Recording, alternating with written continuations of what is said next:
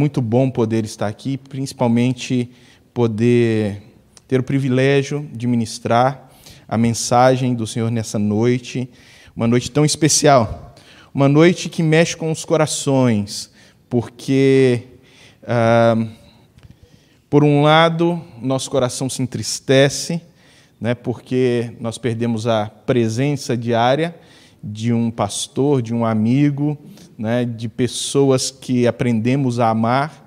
Por outro, nosso coração se alegra e pulsa de esperança por ver que o Senhor, ele na condução da sua igreja, está impulsionando uh, esse corpo para dar um equibalo, né, que é a palavra usada para o envio de pessoas de dentro da igreja para a obra missionária. Equibalo é como se fosse uh, uma tradução, gosto de uma tradução que o pastor Roberto, antigo ah, presidente da AMEL, ele usava, ele falava assim, o equibalo é como se fosse um chute no traseiro. A igreja dá um chute no traseiro da pessoa e fala, vai embora, né? mas vai para a glória de Deus.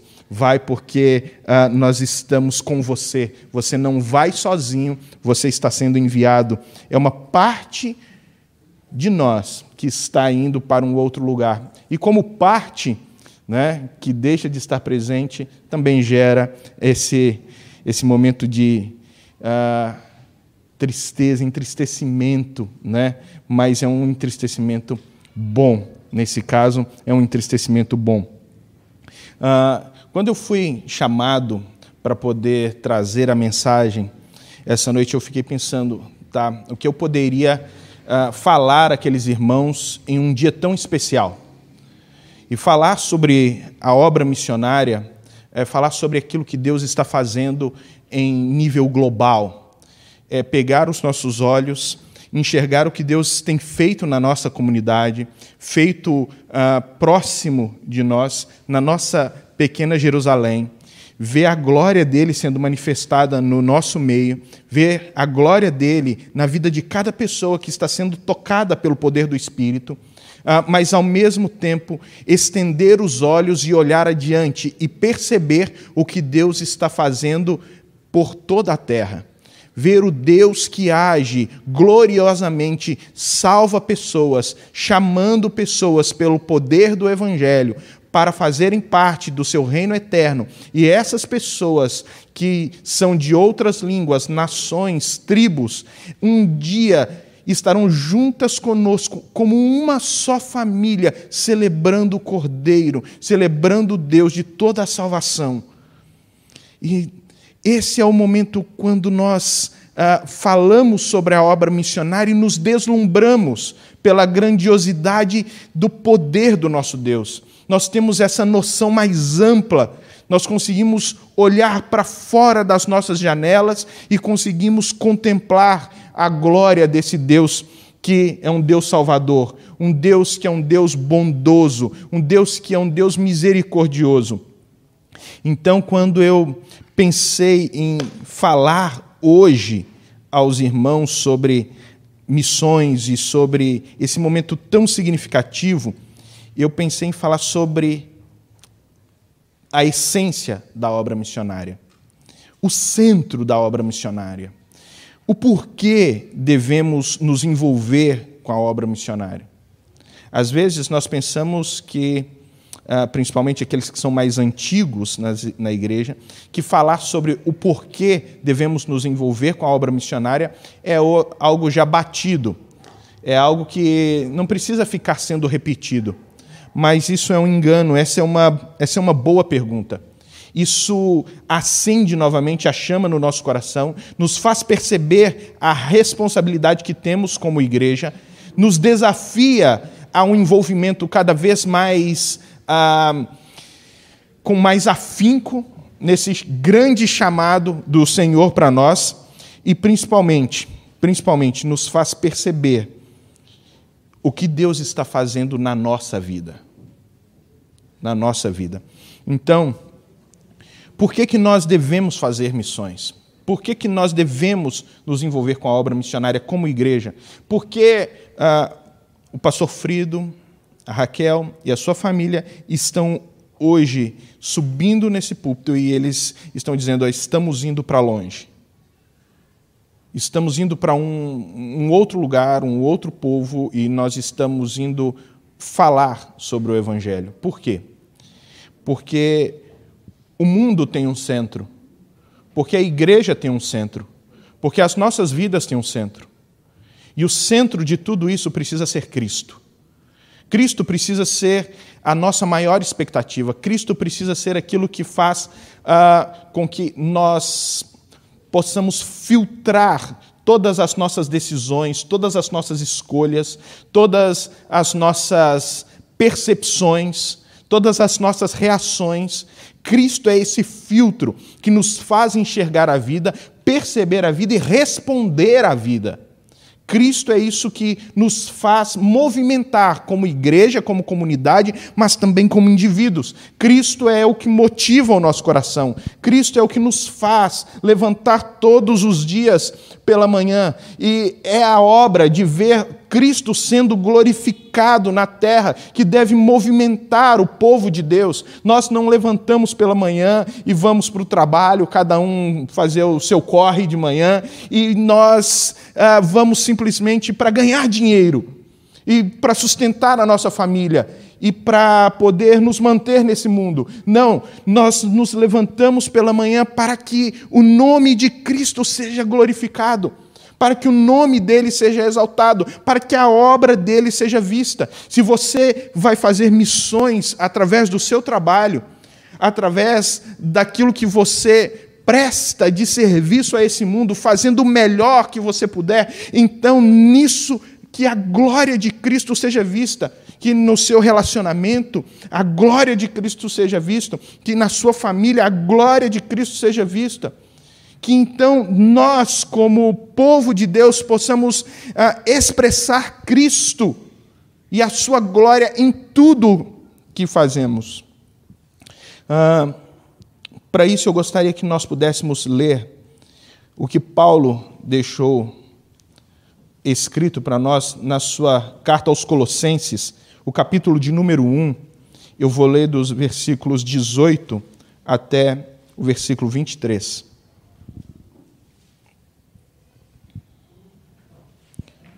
versículo Colossenses 1, 18 a 23.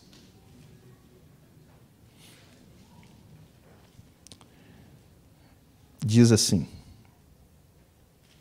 ele é, ele é a cabeça do corpo, que é a igreja, é o princípio, o primogênito dentre os mortos para que em tudo tenha supremacia, pois foi do agrado de Deus que nele habitasse toda a plenitude, e por meio dele reconciliasse consigo todas as coisas, tanto as que estão na terra quanto as que estão nos céus, estabelecendo a paz pelo sangue derramado na cruz. Antes vocês estavam separados de Deus, e na mente de vocês eram inimigos por causa do mau procedimento de vocês. Mas agora ele os reconciliou pelo corpo físico de Cristo mediante a morte, para apresentá-los diante dele santos, inculpáveis e livres de qualquer acusação, desde que continuem alicerçados e firmes na fé, sem se afastarem da esperança do Evangelho, que vocês ouviram e que tem sido proclamado a todos os que estão debaixo do céu. Este é o Evangelho do qual eu, Paulo, me tornei ministro. Irmãos, nós podemos nos perguntar às vezes por que uma pessoa sai do meio da sua congregação, do meio daqueles que a quem eles amam e do meio que daqueles que os amam. Ah, porque existe esse chamado poderoso de Deus, uma convicção poderosa de que Deus os está impulsionando para outro lugar, que a pregação do evangelho a, a outros faz com que a sua identidade acabe se formando e ele não se enxerga mais sem realizar aquilo que o próprio Deus o está impulsionando, sem cumprir o chamado que o próprio Deus o está convocando para realizar. É, Paulo vai dizer que ele vai falar assim: ah, ai de mim se eu não pregar o evangelho. Ai de mim se eu não pregar o evangelho.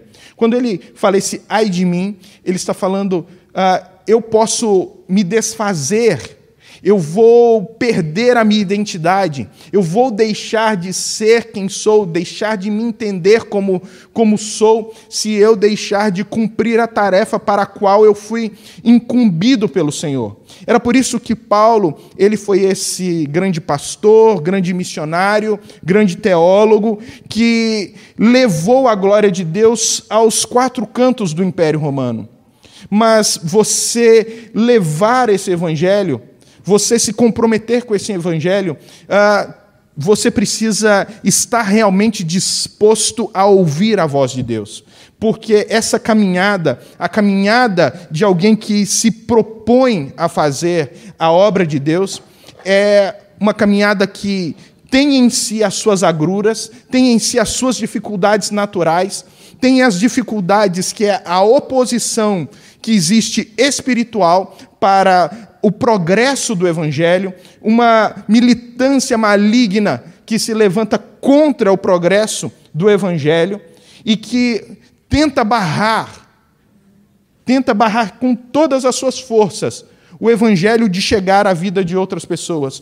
Por que um casal sai de um lugar e vai para outro lugar? Porque pessoas precisam ser encontradas pelo evangelho para que elas possam ser então integradas ao corpo de Cristo, possam ser transportadas do império das trevas para o reino do seu filho amado ou do filho amado de Deus.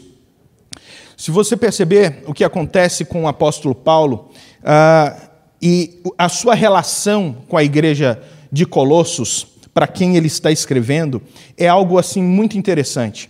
Porque Paulo não é o fundador dessa igreja. Paulo, na verdade, não conhecia de fato essa igreja. Ele nunca tinha ido até essa igreja. Mas, por meio do ministério de Paulo, essa igreja acabou sendo plantada por, por causa daquilo que Paulo entendeu como o seu chamado, como a sua vocação, essa igreja acabou ah, surgindo. Foi quando houve um grande problema teológico na igreja, que os apóstolos resolveram, juntamente com seus presbíteros, se reunirem uh, em Jerusalém para poder debater questões teológicas, porque quando você tem problemas teológicos, quando você tem problemas de fundamento, então você para tudo, toda a obra, e você resolve os problemas uh, teológicos, e depois de resolvidos esses problemas, você volta com toda a força para poder uh, cumprir a sua vocação, porque uma boa teoria ela gera automaticamente uma boa prática. E é isso que os apóstolos fazem. Eles vão para o primeiro concílio em Jerusalém. Depois do primeiro concílio, Paulo está se preparando para uma viagem missionária e ele tem uma discussão com seu amigo Barnabé. Uh, e ali a dupla dinâmica do Novo Testamento acaba uh, sendo dividida. Então, Barnabé e João Marcos vão para um lado, Paulo e Silas vão para outro. Eles saem de Jerusalém, eles vão em direção à Galácia, eles entram na Galácia, passam por Lista, Derbe e ali, eles pegam o discípulo amado de Paulo, que é Timóteo. Eles ah, então tinham um projeto, o projeto deles era ir para Ásia, eles queriam entrar na Ásia, mas diz as Escrituras em Atos que o Espírito do Senhor os impediu de ir para a Ásia. Então eles refizeram as suas estratégias e disseram: Nós vamos para Bitínia. Nós vamos pregar o evangelho na Bitínia. Mas diz que o Espírito de Deus, o Espírito de Jesus, os impediu de entrar na Bitínia. Então eles uh, seguiram a comitiva, subiram as montanhas do Cáucaso, deram a volta em Mísia e chegaram a uma cidade chamada Troade, que é uma cidade portuária, provavelmente na casa de um amigo de Paulo chamado Carpo, e ali eles passaram a noite. Aquela noite, Paulo teve uma visão de um homem macedônio que dizia: Passa nós, vem até nós e nos prega o evangelho. Ao invés, então, de Paulo atender aquela aquele primeiro desejo do seu coração de ir para a Ásia, agora ele está sendo convocado pelo Espírito para ir para a Europa. Ao invés de ir para a direita, o Espírito de Deus o está enviando para a esquerda ele está sendo enviado para pregar o evangelho na Europa. E é isso que ele faz. Ele sai de Trode, ele passa por Traconites, chega em primeiro lugar em uma cidade chamada Filipos. E ali pregando, na beira do rio, havia umas. Ah, mulheres lavando roupas, uma moça chamada Lídia era vendedora de púrpura, e ali diz que Paulo prega o evangelho, mas que o Senhor, o Senhor converte o coração de Lídia.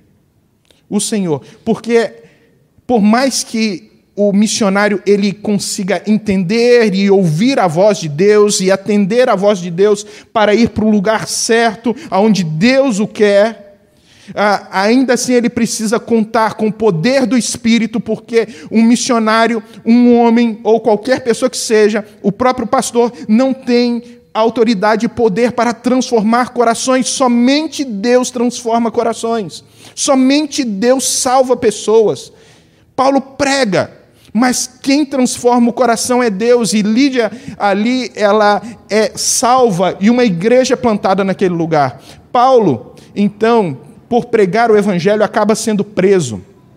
Ele e seu ah, amigo Silas vão para a cadeia e naquela noite, vocês conhecem a história, eles cantam, a igreja, ali a cadeia treme, o, o, o carcereiro queria tirar a própria vida, mas Paulo fala: não, não toque na sua vida, não te faças mal, nós estamos aqui, nós estamos todos aqui, mas espera aí, cadê os outros presos? Não, nós estamos aqui. Paulo estava pregando o evangelho mesmo dentro da prisão, porque é esse o entendimento. Ai de mim se eu não pregar o evangelho, eu preciso, eu não posso me desfazer, eu não posso me anular. É isso que eu faço, é para isso que eu vivo, é essa a minha identidade. Aonde eu estiver, eu estarei pregando o evangelho. E Paulo prega o evangelho ali ele acaba saindo da cadeia, ele vai para uma outra cidade chamada Tessalônica, chega em Tessalônica, ele é perseguido. Em duas semanas ele planta uma igreja, e você tem um, uma carta de Paulo a essa igreja, né? uh, duas cartas de Paulo a essa igreja na, na, na, na sua Bíblia. Em duas semanas, Paulo planta aquela igreja. Ele sai dali porque uma grande, uma feroz perseguição é levantada contra ele. Ele vai para uma cidade chamada Bereia. Chegando em Bereia, ele está pregando e ali tem pessoas fiéis que estão analisando a pregação de Paulo nas Escrituras para ver se está tudo coerente. Ah, mas o pessoal de Tessalônica fica sabendo que Paulo está em Bereia. Eles saem de Tessalônica, vão para Bereia para tentar pegar Paulo e matar Paulo. Então Paulo precisa fugir de Bereia e ir para Atenas. Chegando em Atenas, ele está andando naquela cidade e o seu espírito se revolta porque ele está vendo a quantidade de idolatria. E Paulo, por mais que estivesse sendo perseguido, não consegue ficar calado. O que ele faz? Ele prega o evangelho. Ele vai debater com os filósofos, ele vai, ele vai debater com os epicureus, ele vai debater com os estoicos, que eram filósofos da época. E eles acabam pegando Paulo, levando Paulo para, para o Areópago, que era a arena de debate deles.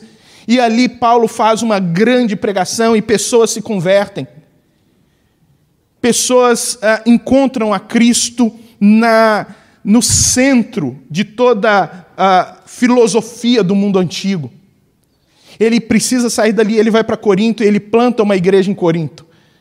E em Corinto ele é perseguido e um dos seus amigos é quase morto. Ele passa ali um ano e meio e depois ele precisa sair dali. Ele vai para Éfeso e chegando em Éfeso novamente ele é perseguido. Uma grande turba é levantada por causa da pregação de Paulo, porque Paulo não para de pregar, ele não para de anunciar o evangelho. E a pregação de Paulo gerou uma grande crise econômica naquela cidade. Por quê? Porque as pessoas que adoravam a deusa Diana e viviam da venda dos nichos daquela deusa começaram a ter prejuízo, porque pessoas começaram a se converter. A pregação de Paulo abalou a economia daquela cidade. A pregação de Paulo gerou uma ação tão poderosa que pessoas levavam os seus livros de feitiçaria para a praça pública e faziam montes daqueles livros uh, com aqueles livros e colocavam fogo. Foi nessa cidade que Paulo não conseguia atender a demanda de pessoas que estavam se convertendo, e então uh, ele entregava um lenço seu e aqui a, a, as pessoas que estavam doentes, ao serem tocadas pelos lenços de Paulo, elas ficavam curadas. Ah, isso não é uma estratégia para hoje, que fique claro. Né? Isso é para aqueles dias. Mas ali também ele plantou uma, uma forte igreja. E essa forte igreja também teve um bom seminário. E nesse seminário se formou um jovem, um jovem chamado Esdras, que teve contato com Paulo, com os ensinos de Paulo ali. Ah, Esdras, não, perdão, Epáfras. E Epáfras, então, ele sai por ali, pela, por aquela região perto de Éfeso, a região chamada Vale do Rio Lico. E ele prega, ele prega em Laodiceia, ele prega também em Hierápolis e ele prega em Colossos. E surgem então igrejas ali. Se vocês perceberem o movimento de um homem que tem uma profunda convicção de que ele foi chamado para pregar o evangelho, sempre vai levar outras pessoas a se enganjarem nesse processo e o avanço do evangelho é um poder que não pode ser contido. E nós não conseguimos mensurar ah, aonde esse poder pode chegar quando uma pessoa toma uma decisão de fazer a vontade de Deus. Mas também é óbvio, como eu disse, vocês viram em cada local oposição e forte oposição à pregação do Evangelho. E agora em Colossos existe uma forte oposição. Uma forte oposição à pregação do Evangelho, não física, mas uma oposição intelectual. E essa igreja ela está lidando agora com ah, pensamentos estranhos à fé cristã, que estão entrando e fazendo ah, com que as pessoas tivessem noções e conceitos errados sobre a fé. E Paulo, então, é procurado por Epáfras e Epáfras pede ajuda e diz: Paulo, ajuda a gente a resolver essas questões, porque existem algumas filosofias, tanto judaicas quanto de outras religiões, é, que estão entrando dentro da igreja e estão pervertendo o conceito do evangelho. Então, Paulo escreve essa carta. E o texto que nós acabamos de ler é um trecho da carta de Paulo que é um hino. É um hino, é uma música que eles cantavam é a segunda parte dessa música.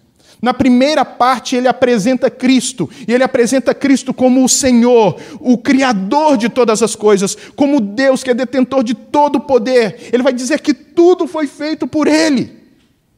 Cristo é aquele que governa todo o cosmos. Mas ele não governa só o cosmos como sendo um Deus que é meramente transcendente e que não lida com o seu povo. Ele também é o cabeça da igreja. E Paulo ele vai trazer essa noção da importância de Cristo para a igreja, porque Cristo é o centro da igreja. Cristo é o centro do universo. Cristo é o centro da vida de cada cristão. E ele vai falar: se vocês querem ter uma boa igreja, se vocês querem ser bons cristãos, lembrem-se de quem Cristo é. Coloquem Cristo no centro da vida de vocês. Então, se nós queremos também ser uma boa missão e fazer uma boa missão, nós precisamos trazer Cristo para o centro. Nós precisamos entender que os povos precisam de Cristo. Assim como nós precisamos de Cristo, como a nossa igreja precisa de Cristo. E nenhuma outra doutrina na história da igreja foi tão atacada quanto a doutrina de Cristo. Nenhuma outra doutrina foi tão atacada na história da igreja quanto a doutrina de Cristo. E Paulo, então, ele vem dizendo: olha, sabe quem é Jesus?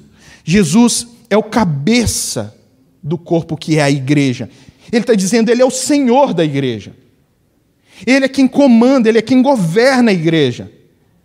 É essa cabeça orgânica. O corpo, ele segue todas as instruções da igreja, da, da cabeça, que é Cristo. Nós estamos nele, ele está em nós. Ele é a nossa salvação.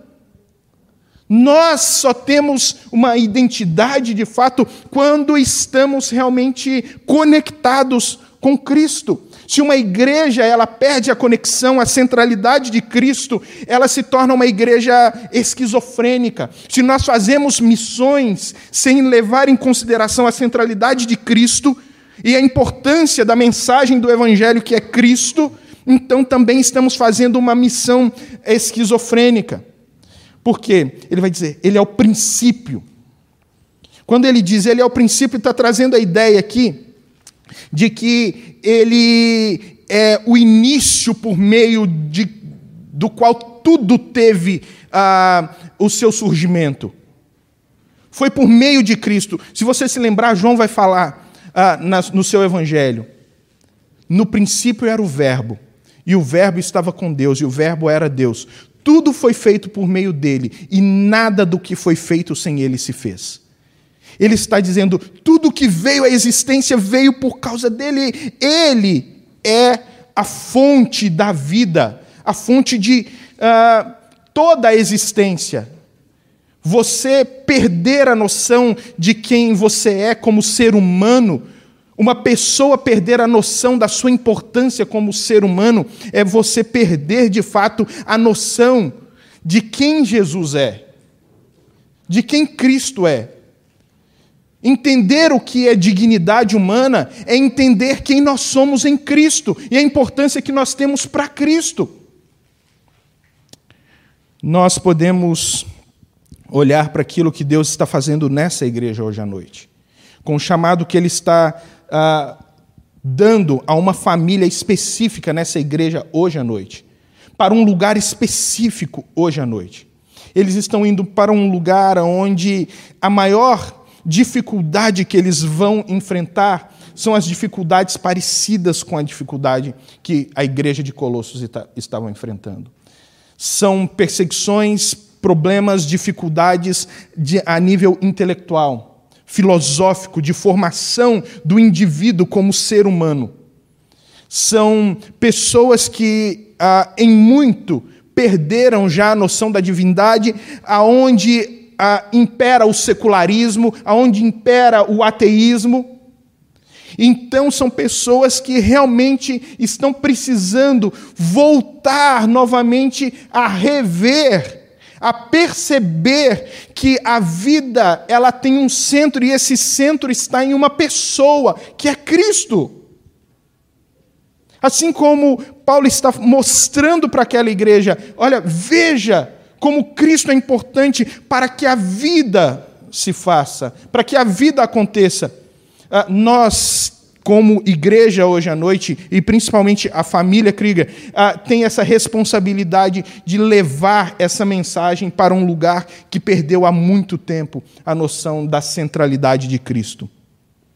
O texto vai dizer que ele é o primogênito dentre os mortos é aquele que teve, uh, aquele que vem antes, né? aquele que tem a primazia. Ele foi o primeiro a desfrutar desse corpo glorificado, ele não foi o primeiro a ressuscitar.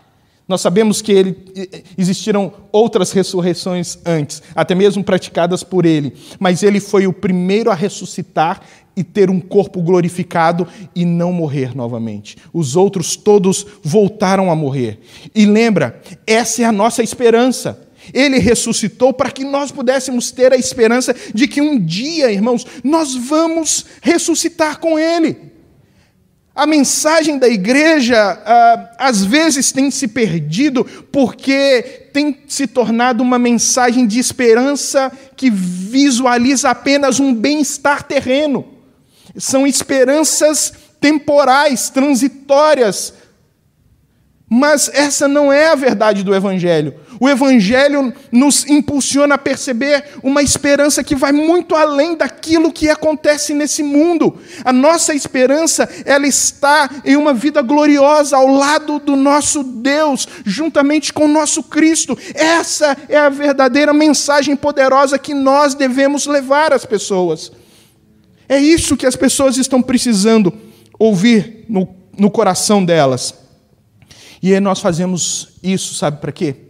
Para que em tudo ele tenha primazia, para que em tudo ele possa receber toda a glória, para que em tudo ele possa ser o primeiro, ele possa ser o primogênito, para que em tudo nós possamos dizer que ele é aquele que é digno de abrir o livro, como diz João no livro de Apocalipse. Ele é o princípio da história, ele é o fim da história, ele é o Deus da salvação, ele é aquele que vai julgar a humanidade com fidelidade. É por crermos nisso, por termos essa esperança, então, que nós olhamos para um futuro glorioso e nós sabemos que nós temos uma mensagem, e a principal mensagem que esse mundo precisa ouvir. E a única mensagem, na verdade, que esse mundo pode ouvir e nela encontrar verdadeira salvação. É essa mensagem. E aí o texto vai dizer: porque foi do agrado de Deus que nele habitasse toda a plenitude da divindade. E você me pergunta qual é o movimento que agrada a Deus da igreja? Qual é o movimento que agrada a Deus na igreja? O movimento que agrada a Deus na igreja é o movimento que exalta Cristo. É o movimento que coloca Cristo no seu lugar de exaltação, no seu lugar central no meio da igreja. Quando diz que nele habitasse toda a, a plenitude da divindade, é mostrar que Cristo é Deus. Essa habitação não é um aluguel temporário, é que Cristo agora ele é Deus permanente no meio da humanidade e só nele a humanidade pode encontrar, de fato, a sua salvação. Ele é o Criador, ele é o Redentor, ele é o Salvador. E é essa mensagem que nós precisamos levar aos povos, irmãos. É por isso que essa mensagem ela tem que ser o centro da nossa proclamação. Esse relacionamento entre Cristo e a igreja, esse relacionamento profundo onde nós nos movimentamos para que Ele seja glorificado, uh, foi pavimentado para nós por Ele mesmo na cruz do Calvário, quando Ele promoveu a nossa reconciliação. O texto ele vai dizer que Ele nos reconciliou. Ele nos reconciliou. Como é que todo esse poder uh, ele é visto em Cristo? Como é que nós enxergamos novamente Cristo como esse Deus todo-poderoso? Como é que a igreja fica deslumbrada com o poder de Cristo? Quando ela entende quem é. Quando o ser humano entende quem é, quando ele entende a sua posição. A posição dele antes de Cristo era uma posição de inimizade. Era uma posição de rompimento com o ser divino, mas na cruz ele nos reconciliou, ele nos tornou novamente amigos, ele nos convidou para a mesa do Pai, ele nos convidou a uma adoção, a uma filiação. Cristo pavimentou esse caminho para que nós pudéssemos hoje estar aqui, irmãos, na presença de Deus. Tudo isso por meio da cruz. Tudo isso por meio da cruz. Então, se você percebeu o mundo hoje, ela tem muitas ideias sobre surgimento da vida, sobre como tudo aconteceu, o que realmente é Deus, ah, ou como é que o ser humano ah, pode alcançar algum tipo de salvação.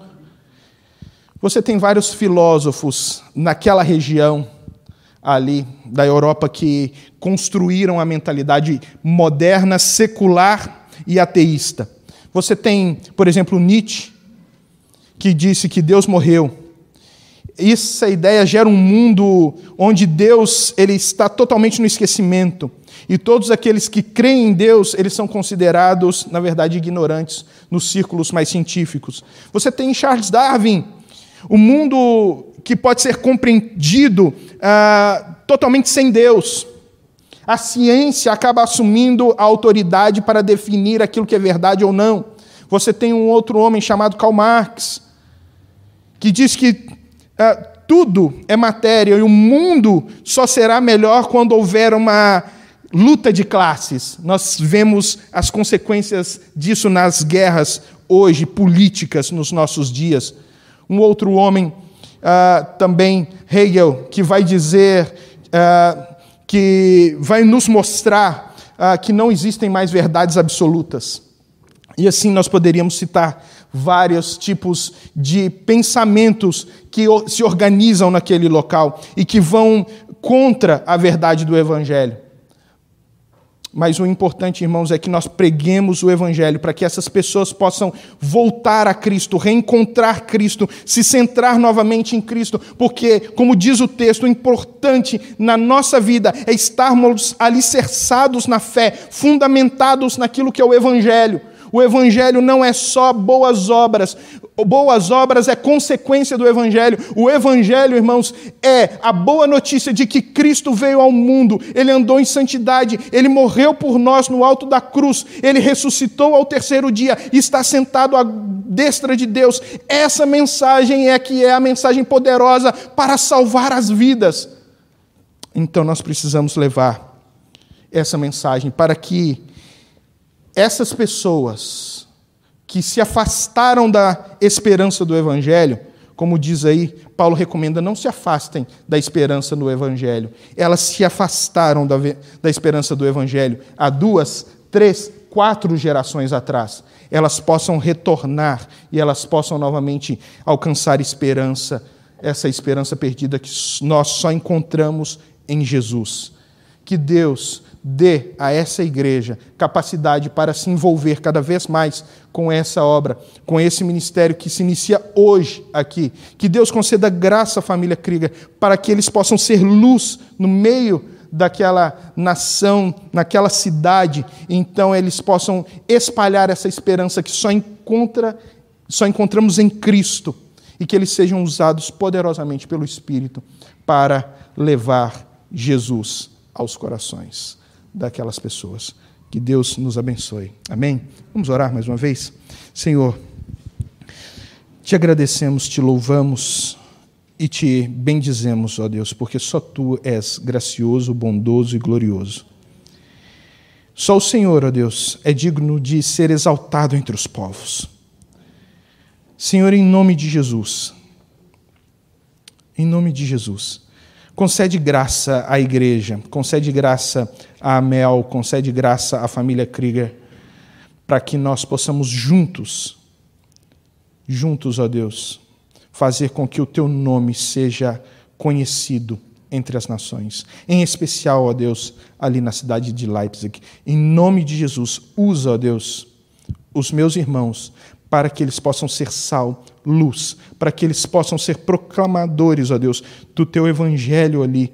Que o Senhor, ó Deus, nos tempos de dificuldade, possa supri-los, no tempo de oposição possa ser a força deles, e que em nome de Jesus, o Senhor, ó Deus, os faça permanecer firmes na esperança que é o Evangelho, para que outras pessoas alcancem esperança na esperança deles. Em nome de Jesus. Amém.